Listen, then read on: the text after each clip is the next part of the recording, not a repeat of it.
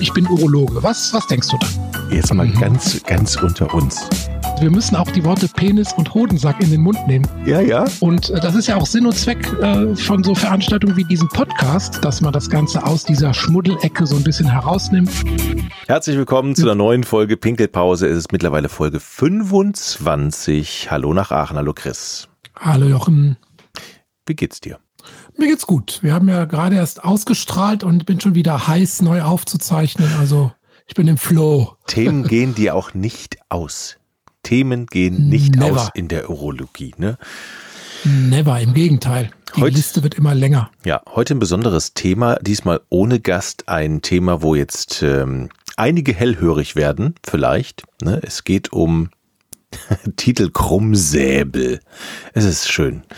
Ähm, mhm. Tja, viele Männer denken ja immer, das Ding ist gerade, aber das kann auch mal krumm sein und oder krumm werden, ne? Genau. Wir haben ja ähm, hier heute auch ein Thema, das sich ein äh, Zuhörer gewünscht hat. Wir hatten ja beim vorletzten Mal gesagt, man soll auch ruhig ein paar mhm. Themen mal so vorschlagen. Da war also unter anderem hier die Penisverkrümmung dabei. Dann gab es eine Rückfrage zur Sterilisation. Das werden wir mal aufgreifen. Ja, und so werden wir so ein bisschen auf die Hörerwünsche eingehen, bleiben aber im großen Themenkomplex immer noch bei der Prostata. Ähm, also das äh, nicht vergessen, wir sind eigentlich bei der Prostata, machen jetzt aber immer mal so ein paar Einschübe über Wunschthemen. Und heute geht es um die Penisverkrümmung. Hm. Da kann ich vielleicht gleich mal sagen, dass äh, Penisverkrümmung nicht gemeint ist, so eine, so eine leichte bogenförmige Verbindung Biegung bei Erektion, die hat mehr oder weniger fast jedermann. Also ganz kerzengerade ist das meistens nicht, sondern es geht hier um eine tatsächlich eine Erkrankung. Ja. Mhm.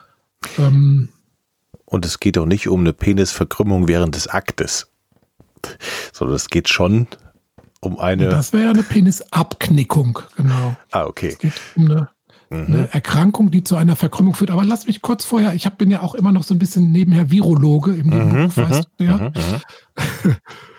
Und ähm, ich versuche ja immer so ein bisschen rauszukriegen, was ähm, SARS-CoV-2 auch an urologischen Organen so macht. Und da gab es jetzt wieder eine neue Studie, deshalb auch nochmal ein kleines Corona-Update heute vorher vorneweg. Und da gab es aus München Daten, die ähm, haben 57 Patienten die bei denen stationär ähm, aufgenommen wurden wegen SARS-CoV-2, also wegen ähm, Covid-19, ähm, die befragt, wie das denn mit Symptomen beim Wasserlassen ist. Und von diesen 57 ähm, aufgenommenen Patienten hatten immerhin sieben äh, deutliche Symptome beim Wasserlassen, also häufiges Wasserlassen und so weiter. Das also entspricht etwa 12 Prozent.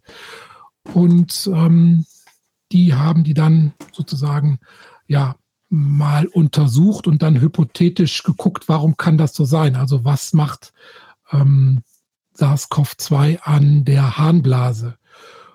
Und da gibt es ähm, mehrere Hypothesen, warum das Symptome an der Harnblase machen kann. Also was wohl eher nicht der Fall ist, dass ähm, die Viren sich in den Urothelzellen, also der Blaseninnenauskleidung, vermehren, sondern es scheint eher so zu sein, dass ähm, durch eine lokale Entzündung, also dass praktisch die Blutversorgung der Blase durch diese ähm, Blutgefäßentzündung, also das Endothel der Blutgefäße, die innere Auskleidung entzündet sich. Das macht eine lokale Entzündung und das macht wahrscheinlich eher die Symptome beim Wasserlassen. Mhm, also. Ähm, hm.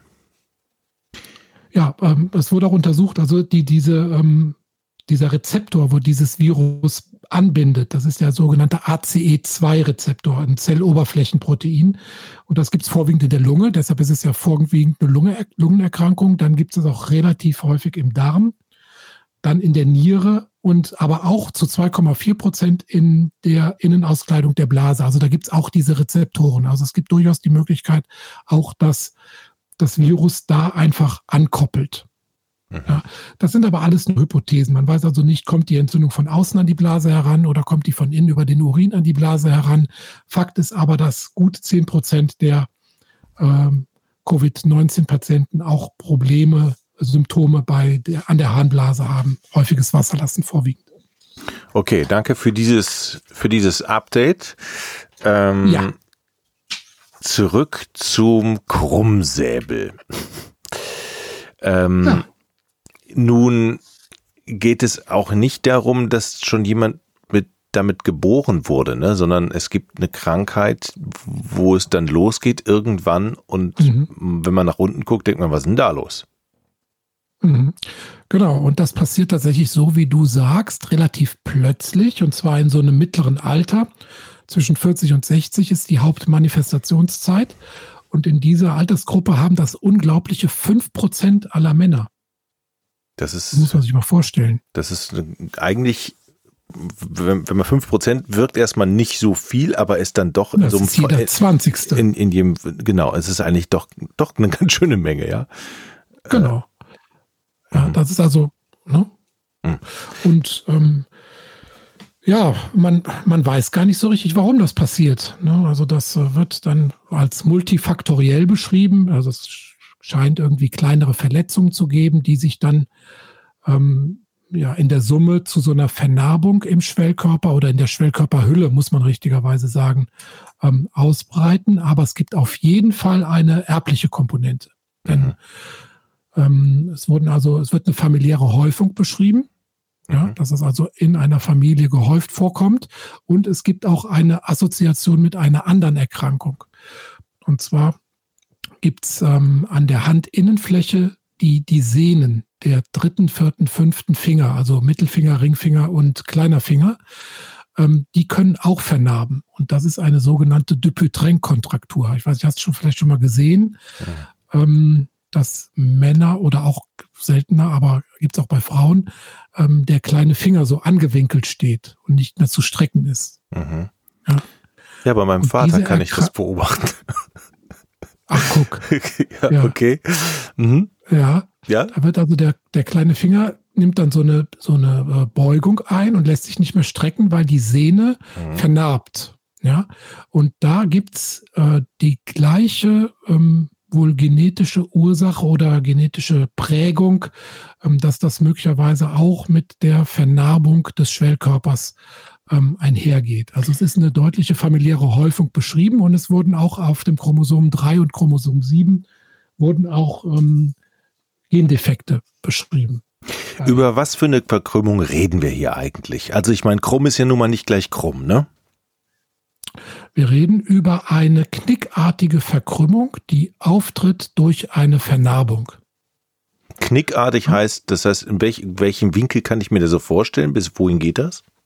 Pah, da habe ich also schon die abenteuerlichsten Sachen gesehen. Also das geht von, ne, das ist also, kann man ja in Prozent messen, das geht also bis zu, oder in Grad, geht ja bis zu 90 Grad, manchmal sogar darüber hinaus. Also das ist wirklich so ein, fast schon so ein Angelhakenphänomen resultiert. Also da gibt es tatsächlich ganz schlimme, auch funktionell beeinträchtigende Deformitäten. Ne? Also ähm, mhm. ja, wie gesagt, die Erkrankung ist sehr, sehr häufig. Deshalb sieht man auch sehr viele Ausprägungen davon. Die meisten sind zum Glück so, dass man immer noch damit einen Geschlechtsverkehr ausüben kann. Aber es gibt durchaus auch äh, Deformitäten, die dann ähm, operiert werden müssen, ne, die also nicht mehr so zu beheben sind. Ja. Dann eine Operation hilft aber dann. Also das, das kann man wieder in den Griff kriegen. Oder würdest du sagen, ja, ab einem bestimmten Grad, dann hilft da auch keine OP mehr oder dann das, ja, das sollten wir vielleicht ganz zum Schluss besprechen, mhm. weil die OP ist wirklich das letzte okay. Mittel, was man da ergreifen sollte. Mhm. Die hat ihre Berechtigung, aber die macht man jetzt nicht äh, gerne so als ersten Therapieschritt. Ne? Bleiben wir nochmal ganz kurz bei den ähm, Ursachen, die man ja nicht so genau kennt. Also man weiß, es ist so ein bisschen genetisch, erblich. Ähm, es gibt eine immunologische Komponente. Man hat also bestimmte ähm, äh, Wachstumsfaktoren ähm, in dem äh, bei den Patienten festgestellt. Also es gibt so ein HLA-B27-Antigen, bestimmte ähm, Tumornekrose-Faktor heißt das. Das klingt jetzt furchtbar, aber es ist letztlich nur ein, ähm, ein Marker dafür, der zeigt, dass das Ganze auch eine immunologische Komponente hat. Mhm. Und es gibt eine Kombination oder Assoziation mit anderen Erkrankungen, beispielsweise Zuckerkranke haben das häufiger, Männer, die ohnehin schon eine Potenzstörung haben, haben das häufiger. Und Männer, die einen Testosteronmangel haben, haben das häufiger. Wieso das jetzt im Einzelfall so ist, das wäre ja jetzt wahrscheinlich deine nächste Frage, wie ich dich kenne, kann ich dir nicht, beant kann ich dir nicht beantworten. Mhm. Ähm, ja. Ich könnte dir aber eine Frage in den Mund legen. Wie, ja. Wie das typischerweise verläuft. Ja, das wäre jetzt tatsächlich meine Frage gewesen. Also es geht ja nicht von heute von heute auf morgen wahrscheinlich, dass ich da so 90 Grad Winkel in meinem besten Stück habe. Ne? Das ähm, deutet sich das an, ne? Und und geht das langsam oder geht das relativ zackig? Also der Beginn ist relativ plötzlich und das ist am Anfang auch eine ja, schmerzhafte und entzündliche Erkrankung. Ne? Ähm, also es fängt plötzlich an, man merkt, oh, da ist was, da ist eine Verhärtung oder da ist ein Schmerz und da ist eine beginnende Verkrümmung. Und dann verläuft das meistens in den ersten ja, 12 bis 18 Monaten, also ein bis anderthalb Jahre, chronisch schubweise und schmerzhaft. Mhm. Ja? Und kommt immer nach spätestens drei Jahren zum Stillstand. Das ist also jetzt auch mal eine positive Nachricht zwischendurch. Also diese Erkrankung die beginnt, ist schmerzhaft, verläuft chronisch, verläuft manchmal auch schubweise, kommt aber nach ein bis drei Jahren dann zu einem Stillstand.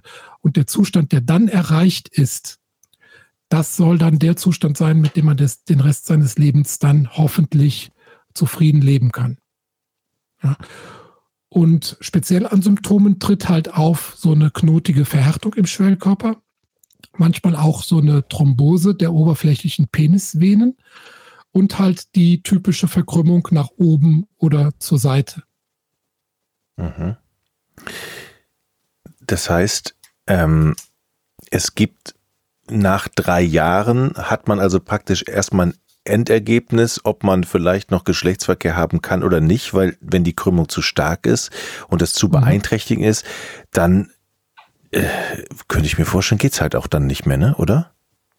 Genau, und deshalb ist es auch so wichtig, dass man mit einer Therapie möglichst früh beginnt. Das klingt jetzt paradox, obwohl es keine nachgewiesenermaßen gute Therapie äh, gibt. Also man hat da schon alles Mögliche probiert. Das können wir gleich mal im Einzelnen durchgehen. Aber ähm, das hatten wir auch schon häufiger das Thema, wenn es in der Medizin so viele Ansatzpunkte gibt, heißt das im Umkehrschluss, dass nichts wirklich ähm, wirkt, weil man auch noch einfach zu wenig über die ursprünglichen Gründe der Erkrankung weiß. Und da so ein bisschen im Dunkeln tappt, gibt es ganz, ganz viele Punkte, die man versucht hat, die also aufgekommen sind in den letzten 30 Jahren, die dann auch wieder verschwunden sind.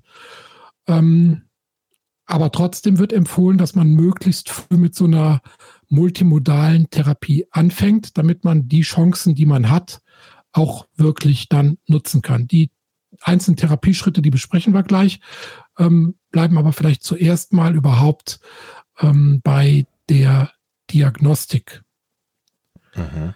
Ähm, ja, welche Untersuchungen sind notwendig? Wenn also ein Patient kommt mit so einer Penisverkrümmung, dann macht man eigentlich die normale Diagnostik, die man auch bei einer Potenzstörung macht.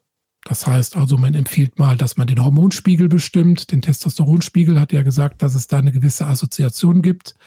Dann bittet man den Patienten, dass der mal diese Erkrankung dokumentiert, am besten Foto dokumentiert, also dass er selbst mal Penislänge, Penisumfang misst und die Verkrümmung möglichst auch im zeitlichen Verlauf fotodokumentiert, also bei Erektion von oben und von der Seite fotografieren. Das kann man dann auch anhand des Fotos den, den äh, Abknickwinkel messen sozusagen und im Verlauf beobachten. Ja. Man misst äh, im Ultraschall die Durchblutung, denn man denkt ja eigentlich, wenn so eine Vernarbung auftritt, ist es vorwiegend ein Problem, dass kein Blut oder nicht genügend Blut in den Penis einströmen kann. Untersuchungen haben aber gezeigt, dass also das zwar in ein Drittel der Fälle so ist, wenn gleichzeitig eine Potenzstörung besteht, dass also zu wenig Blut einströmt. Aber auch in der Hälfte der Fälle gibt es ein sogenanntes venöses Leck. Das heißt, es strömt zu viel Blut aus dem Penis ab. Der, ähm, durch den Elastizitätsverlust kann der Penis das Blut nicht ausreichend im Schwellkörper drin halten. Ja. Mhm. Nochmal blöd gefragt, wenn der jetzt, wenn, wenn, wenn man jetzt so einen, einen krummen Penis hat, das heißt, ist es dann, geht auch der einen her damit, dass du, dass du, dass er im Prinzip nicht mehr richtig äh, hart wird, wenn ich das mal so sagen darf? Oder dass mhm. du eine, also ist das, geht das einher mit oder muss das nicht sein? Äh, muss nicht sein, aber es geht tatsächlich oft damit einander, äh, damit einher, denn durch die äh, Vernarbung kommt immer ein bisschen darauf an, ob die jetzt nur oben auf dem Schwellkörper drauf sitzt und praktisch den Schwellkörper so bei Erektion zur Seite zieht oder ob die halt auch den, den Durchfluss des Blutes im Schwellkörper behindert. Mhm.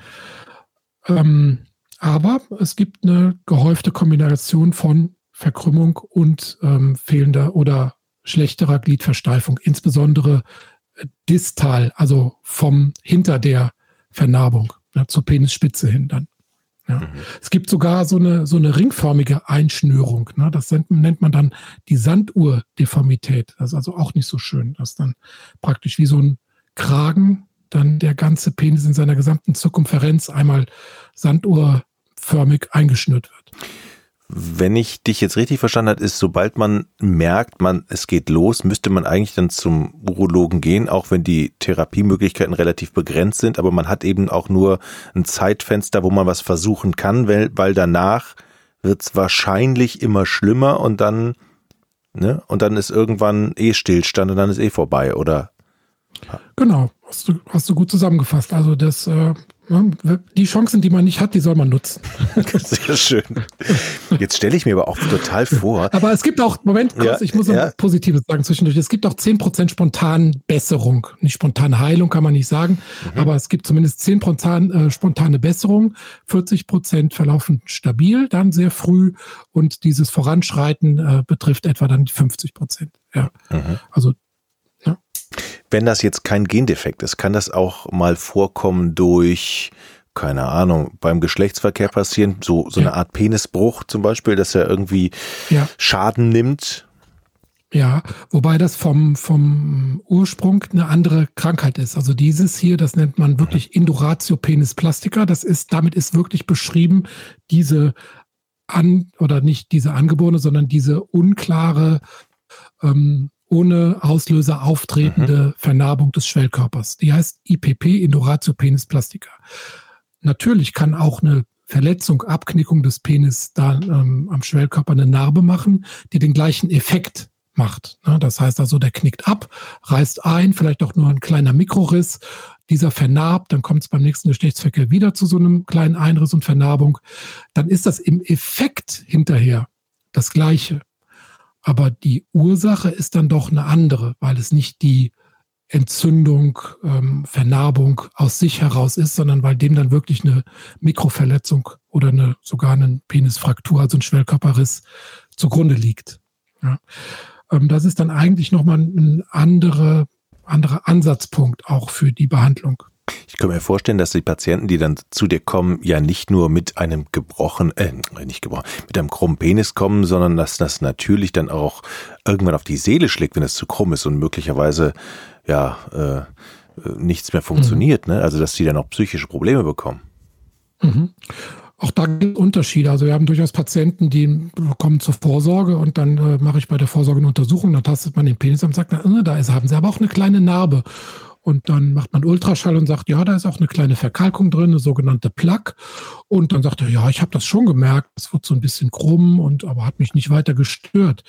Und dann gibt es auch andere, die kommen dann direkt bei der kleinsten Veränderung, die sie da bemerken oder getastet haben, kleinste Verkrümmung und sind dann höchst beunruhigt und ähm, ja, und wieder andere kommen dann erst, wenn wirklich dann diese massive äh, Deviation, also Verkrümmung eingetreten ist und sind dann vorher aus Schamgründen oder weil sie irgendwie dachten, ja, gibt sich wieder, dann halt nicht zum Arzt gegangen. Jetzt beim schlechtesten Fall, man hat, man, der, der, also das ist so eine Verformung, wo nichts mehr mhm. sexuell geht. Was mhm. bleibt mir denn dann noch übrig? Also jetzt nicht im Leben, sondern ich meine. Eine Flasche Rotwein, würde ich sagen. Wenn es damit getan ist. Nee, aber. Oder äh, zwei. Äh, Gibt's denn irgendwas? Also ich könnte mir als Laie vorstellen, ja gut, dann macht man ihn halt wieder gerade. Ihr macht doch alles mhm. gerade, ihr Ärzte. Ihr könnt mhm. doch alles fast. Ja, also du willst wieder auf die OP hinaus. Dann, dann mach ja, das. Ja. Ja. Also man kann das operieren. Ja. Man Ja, man gibt mehrere Methoden. Also man kann ähm, beispielsweise auf der Gegenseite der Vernarbung einfach ein Keilstück aus dem Schwellkörper rausschneiden. Eine Keilexzision auf der Gegenseite machen. Ne, das ist die sogenannte OP nach Nesbit. Das heißt also, der, der, die ähm, unterhalb der Eichel wird die Vorhaut, wird die Haut ähm, geöffnet, zirkulär, mhm. dann wird die praktisch ganz runtergeschoben am Penis, also wird sozusagen skalpiert und dann sieht man ähm, auf der einen Seite die Verkalkung und auf der Gegenseite wird dann eine künstliche Narbe gesetzt durch diese Keilexzision und man rafft praktisch die Verkrümmung wieder gerade, ne, indem man auf der Gegenseite auch eine Narbe setzt. Aha, okay. Ne, ist ähm, clever, aber hat natürlich auch Nachteile. Erstens, es kommt zu einer leichten Verkürzung. Ne? Mhm. Wenn du eine Seite eine Narbe hast, machst noch eine Narbe, hast eine Verkürzung. Zweitens wird die Durchblutung nochmal weiter kompromittiert, weil man auch wieder eine Narbe setzt. Also ist jetzt nicht ideal. Man kann auch versuchen, ohne eine Ausschneidung eines Keils das Ganze zu raffen, nämlich mit Fäden. Ja, das ist dann die OP nach Acid Schröder, wenn man das mit so einer Fadenraffung macht. Aber wir haben, glaube ich, beim vorletzten Mal auch schon darüber gesprochen, dass Fäden im Körper eigentlich immer die Tendenz haben, durchs Gewebe durchzuwandern. Und deshalb mhm. hat auch dieses Verfahren keine so super langfristigen Erfolgschancen. Also erstens können die Fäden der Raffung, man muss da sehr straffe Fäden nehmen, fast schon wie Drähte sind die, die können ähm, Probleme machen. Also man kann die hinterher spüren und es kann halt wieder durchs Gewebe wandern und dann hat man wieder den Zustand, wie er vor der OP war. Deshalb sind die effektiveren Methoden die, dass man die Kalkplatte entfernt, also so eine sogenannte Plug-Exzision macht und dann ein Grafting da drauf setzt. Also dass man körpereigenes Gewebe, also Mundschleimhaut beispielsweise, ähm, da drauf setzt oder auch ein, ein künstliches Gewebe, ein Kunststoffpatch da auf diese dieses Schwellkörperloch dann draufsetzt und ähm, ja, dann damit einfach das repariert, dass man also die Narbe entfernt und dann wieder deckelt. Mhm. Aber auch diese OP ist natürlich aufwendig, ist mit einer gewissen Impotenzrate verbunden und so weiter und so weiter. Und in ganz hoffnungslosen Fällen, also die du eben angesprochen hast, wenn wirklich einer kommt, es ist zu spät, der Penis ist auf über 90 Grad abgeknickt, ähm, oder es besteht diese Sanduhrdeformität, die man kaum reparieren kann, ähm, dann kann man auch eine Schwellkörperprothese ein, bauen, die wir in Folge Nummer ja, muss man. Sieben. Ah, oh, du kennst Folge sieben. Ich war, ja, nee, ich habe gerade die Liste offen. Ah, okay. die wir in Folge sieben besprochen haben. Ähm, also dann so kann man auch den Schwellkörper komplett von innen ersetzen und dann praktisch von innen mit Druck auspolstern und dadurch begradigen. Mhm. Ja. Wir, wir haben auch eine Folge über Viagra gemacht. Wahrscheinlich hilft das dann in, in manchen Fällen dann auch noch. Welche Folge war das nochmal? Weiß ich nicht. Du, du, da, du bist echt ein guter äh, intuitiver Urologe, weil das ist eigentlich die medikamentöse Standardtherapie. Ah ja, okay. Mhm. Ja, weil ähm, man hat früher alles Mögliche probiert an Medikamenten. Also man hat versucht, die, die Entzündung zu unterdrücken mit ähm, so typischen Antirheumatika, Ibuprofen, Diclofenac. Man hat versucht, mit Vitamin E ähm, das zu unterdrücken. Das ist heute immer noch die verbreitetste medikamentöse Therapie, weil sie wenig Nebenwirkungen hat und äh, kostengünstig ist mit Vitamin E. Aber es gibt keine wirklichen Studien, dass das durchschlagenden Erfolg hätte. Zur Reduktion der Schmerzen gibt es ein Mittel. Das heißt Potaba. Ähm, das wird aber meistens nicht genommen, weil man muss das viermal am Tag sechs Tabletten nehmen. Wow. Ja. Das sind zusammen 24. 24 Tabletten am Tag. Alter. Und dann hast du noch Bluthochdruck und äh, noch irgendwas anderes. Dann schmeißt du dir 40 Tabletten pro Tag rein. Genau. Uiuiui. Also deshalb hat sich das auch nicht so wirklich durchgesetzt. Auch hier sind die, die äh, Studiendaten schlecht. Zur Reduktion der Schmerzen okay. Ja, also kann man sagen, vielleicht man kann zur Reduktion der Schmerzen Protaba probieren, man kann zum Dämpfen der Entzündung Vitamin E probieren, aber viel mehr kann man da eigentlich nicht äh, wirklich, wirklich sagen. Was jetzt so in den letzten Jahren so ein bisschen aufgekommen ist, sind zwei Sachen. Zum einen, ähm, dass man direkt in diese Läsion hinein etwas hineinspritzt. Früher hat man das probiert mit Hyaluronsäure, also so einem Enzym mit Cortison, Entzündungshemdemittel. Was aber etabliert wurde, ähm, war eine sogenannte Kollagenase, also ein Enzym, was praktisch Narben wieder auflöst. Und das hat eine Zulassung in den USA und auch in Europa. Aber, mhm. jetzt halte ich fest, ja. Acht Injektionen kosten Lass mich raten, 600 Euro. 24.000 Euro. Jetzt sag mir nicht, ich muss das täglich machen. Nee, acht Injektionen, okay. das ist die gesamte Therapie. Also okay, 24.000 Euro? Wow. Ja, also hm. jetzt muss ich rechnen, 3.000 pro Injektion. Also ja? es geht auch nicht auf Kasse wahrscheinlich dann. Nee. Okay. Mm -mm. Mm und es hat sehr, sehr viele Nebenwirkungen. Also 75 Prozent der, der Behandelten haben irgendwelche Nebenwirkungen. Meistens sind es Blutergüsse. Aber das wirkt so gut, also diese Kollagenase, dass das praktisch den Schwellkörper aufweicht. Mhm. Und so haben viele Patienten, ich kann jetzt nicht die genauen Prozentsatz sagen, dann hinterher eine Penisfraktur. Das heißt also, man treibt den Teufel mit dem Belzebub aus. Wie, ja. wie, wie, Moment mal, Moment mal. Der wird weich und dann bricht der? Genau, also du spritzt diese Kollagenase in die Narbe, um die Narbe aufzuweichen. Ja, damit kannst du um ein Drittel praktisch die Verkrümmung reduzieren. Mhm. Aber du machst damit den Schwellkörper so weich, dass er sehr anfällig ist für einen Riss. Ah, okay. Das heißt, wenn, wenn du nicht beim, beim Geschlechtsverkehr aufpasst, bricht der schnell. Genau. Und was noch einschränkend dazu kommt bei diesem Verfahren, du musst das noch in lokaler Betäubung machen. Das ist so schmerzhaft, dass man dafür den Penis betäuben muss. Das heißt, du hast also bei diesen acht Injektionen auch achtmal eine komplette Betäubung des Penis, kriegst dann deine 3000 Euro da reingespritzt und hast hinterher zur Belohnung ähm, ein Drittel weniger Verkrümmung, aber eine hohe Gefahr einer Penisfraktur. Das hört sich nach einer super Methode an. Aber ich denke mal, die, die Betäubungsspritze ist gratis dann obendrauf.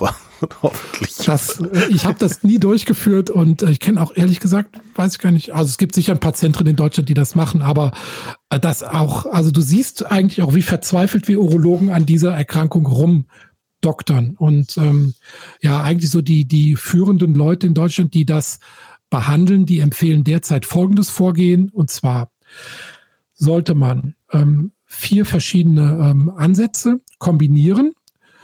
Und zwar einmal täglich ein Präparat nehmen, ähnlich wie Viagra, ja, also einen sogenannten PDE5-Hämmer, weil das zwei Effekte hat. Erstens, es ähm, hemmt die Fibrose, also es hat durchaus auch einen hemmenden Effekt auf diese äh, Wachstumsfaktoren, die in diesem Prozess aktiv sind. Und es macht eine bessere Durchblutung, ganz klar. Ne? Du hast also praktisch so ein Sauerstofftraining für den Schwellkörper dadurch. Und dann werden empfohlen solche ähm, Penisstreckapparate. What? Jo. Penis. Na, die werden ja sonst machen ja wir Urologen um sowas echt einen großen Bogen und empfehlen das nicht. Aber bei dieser Erkrankung werden solche Streckapparate tatsächlich auch empfohlen. Ähm, mir fällt jetzt gerade der Name nicht ein von diesen Geräten. Warte mal, guck ich mal eben nach. Es gibt ja so Chinesen, die hängen sich was in den Penis und heben damit Gewichte an, meine ich. Ja, Mensch, das war meine Quizfrage. Ah. Gut. Ja. machen wir gleich auch. Die machen wir dann noch. Habe ich vergessen. Ja. Das passiert mir sonst nie. Okay. ähm, also Phallosan, jetzt fällt es mir ein. Phallosan, das ist also so ein Streckapparat, da kann man den Penis praktisch einspannen und dann wird der, ich habe das, also ich habe Hast gesagt, du einen in der gesehen, Praxis? nein. Okay. Ich habe das auch nie gesehen, nie angewendet, also ich kenne das auch nur aus dem Internet. Okay. Ja. Das hört sich. Wird empfohlen? Ja, denk, da denke ich immer so an so ein Holzgerät aus dem Mittelalter irgendwie mit so einem großen Rad. Ja, genau. Und dann, oh Gott. Mhm. komm, dann machen wir doch jetzt die Quizfrage ja. an der Stelle. Da passt die doch gut. Also, ja. das ist nämlich auch letztlich so, letztlich so ein Streckapparat. Ähm, da gab es nämlich in Hongkong in den 90ern einen Tao-Meister, der hieß Mo Ka Wang. Mhm. Und der hält den Rekord im Penisgewichtheben. Okay. Und Lieber Joch, was denkst du, wie viel hat der sich, ich habe mir da mal so ein YouTube-Video zu angeguckt, das wird also mit einem Seil am nicht irrigierten Penis, muss man wohl dazu sagen, am schlaffen Penis wird das mit so einem besonderen Knoten da befestigt und dann heben die dann im breitbeinigen Schritt sozusagen so ein Gewicht vom Boden hoch. Und wie viel hat denn unser Meister Moka Wang geschafft? Alter Vater, das ist, das ist, ich, ich habe gerade Bilder im Kopf, das ist so schlimm, es tut mir gerade weh. Ich habe gerade, mir läuft alles ja. kalte den Rücken runter. Äh, äh, äh, oh Gott. Sag mal ähm, was. Mokawan. Okay, warte mal, das ist so, so eine Kiste Bier. Das sind so 15 ja. Kilo. Aber das wäre ja lächerlich wahrscheinlich für den. Nee, ich sage, ich sage 32 Kilo. Mhm, mal vier. 120 Kilo hat der Bursche gehoben. Was? Wie? Was? 120? Ja. ja. Ach du Scheiße. Ist jetzt mal, also unter uns, ist der so, ist der, kann der Penis das aushalten? Oder kann, macht, macht der das einmal und dann kann der sich für sein Nein. Leben. Und in dem YouTube-Video, was ich mir da angeguckt habe, wurde das dann sogar als gesundheitsfördernde Maßnahme sozusagen verkauft. Da gibt es irgendwie so Sportvereine im Penisgewichtheben in äh, Taiwan, keine Ahnung. Aber das kann nicht gut sein für einen Schwellkörper. Wenn der so dermaßen äh, gestreckt ähm, gezogen wird, also nee, also der muss Keine den, Empfehlung. Also der muss den auch nur einmal abheben, der muss jetzt auch nicht noch ein Parcours laufen. Also einmal, einmal kurz ab. Alter, oh 120 Kilo. Ist das schrecklich. oh Mann, also ich gucke mir das Video auch nicht an.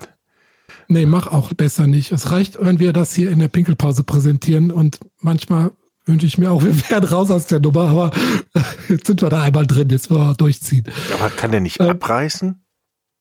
Doch, also ich kann mir nicht vorstellen, da geht was kaputt. Wenn du 120 Kilo am Penis hängen hast, da geht was kaputt. Also ich empfehle es ausdrücklich nicht.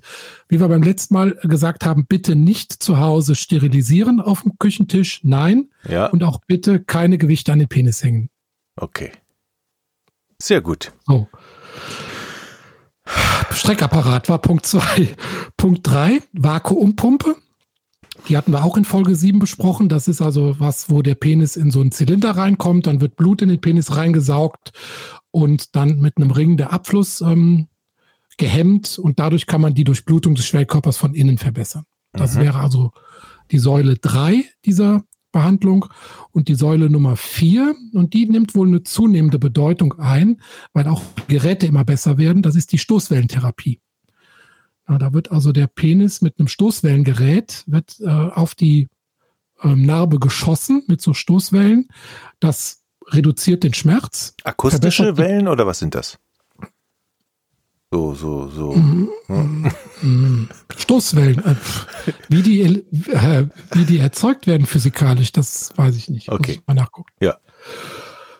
Genau. Und das werden auch, ja, so vier bis acht Sitzungen empfohlen. Ein mhm. bis zwei pro Woche. Also du bist dann so ein, zwei Monate damit beschäftigt.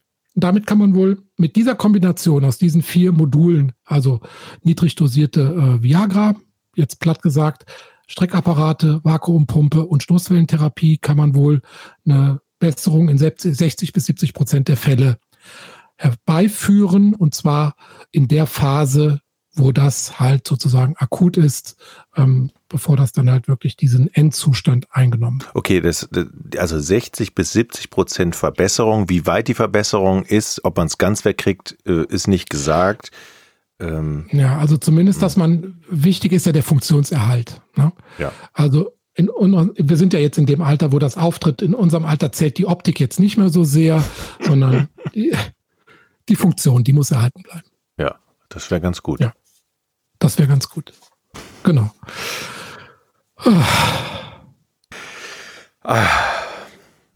Erholen. Ich muss die Bilder von dem Chinesen aus dem Kopf kriegen, gerade merke ich. Kannst ja, kannst ja gleich in Ruhe machen. Genau. Also 5% sagtest du, laufen damit rum. Dann ist es doch Im eine mittleren ganz, Alter. Im mittleren Alter ist dann doch eine ganz schöne, also eine, doch eine ganz schöne Masse, mhm. die, die das haben. Und mhm. ähm, wenn ich das jetzt mal so auf den Punkt bringe, so viel kann man eigentlich nicht machen. Ne? Also, nee, also man kann so ein bisschen äh, äh Antirheumatika nehmen, Tabletten, mhm. man kann Vitamin E nehmen, das ist relativ gefahrlos und äh, bringt wohl bei der Entzündung was. Und man kann halt diese niedrig dosierten ähm, PDE5-Hämmer nehmen. Das ist also schon mal die Therapie, die man ohne große mhm. Untersuchung äh, selbst machen kann. Alles weitere muss dann wirklich vom Facharzt betreut und koordiniert werden. Genau.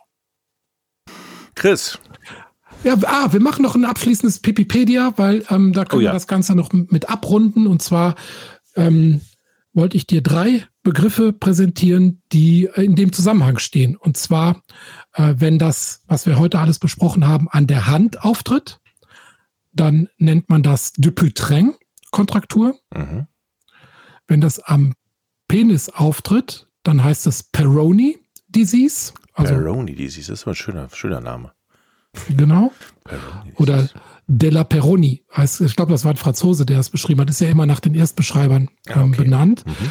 Und lustig ist, das kann auch ganz, ganz selten mal an der Fußsohle passieren, diese Vernarbung. Und dann heißt das Morbus Lederhose. What? Lederhose? Lederhose mit 2D. Nicht Lederhose, sondern Morbus Lederhose. Das hat der Herr Leder rausgeguckt. Herr Leder hatte das in der Hose und hat es dann am Fuß beschrieben wahrscheinlich. Sehr gut.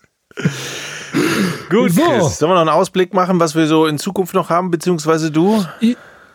Ja, ich habe also eine Idee und zwar jetzt am Donnerstag kommt die neue Apothekenumschau raus ähm, und die hat einen Themenheft Männergesundheit diesmal und da gucke ich mal, was da so drin ist. Da ist auch so ein ganz kleiner Beitrag von mir dabei. Mhm. Da gucken wir mal, was wir da aus, äh, rausnehmen können. Und ansonsten würden wir uns weiter den Hörervorschlägen widmen und wenn da nichts kommt, dann machen wir bei der Prostata weiter. Also so man kann uns ähm, ähm, ähm, Lob schicken natürlich, man kann uns Anmerkungen schicken, Themenvorschläge unter dem Podcast bei Podigy zum Beispiel hat man die Möglichkeit, äh, in Kontakt mit uns zu treten. Ne? Genau. Ersetzt aber nicht den Gang zum Urologen, wenn es sein muss. so, viel, so viel sei gesagt.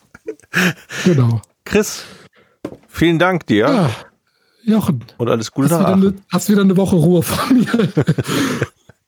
Tschüss. Dir auch alles Gute. Ciao. Ich bin Urologe. Was, was denkst du da? Jetzt mal mhm. ganz, ganz unter uns. Wir müssen auch die Worte Penis und Hodensack in den Mund nehmen. Ja, ja. Und äh, das ist ja auch Sinn und Zweck äh, von so Veranstaltungen wie diesem Podcast, dass man das Ganze aus dieser Schmuddelecke so ein bisschen herausnimmt.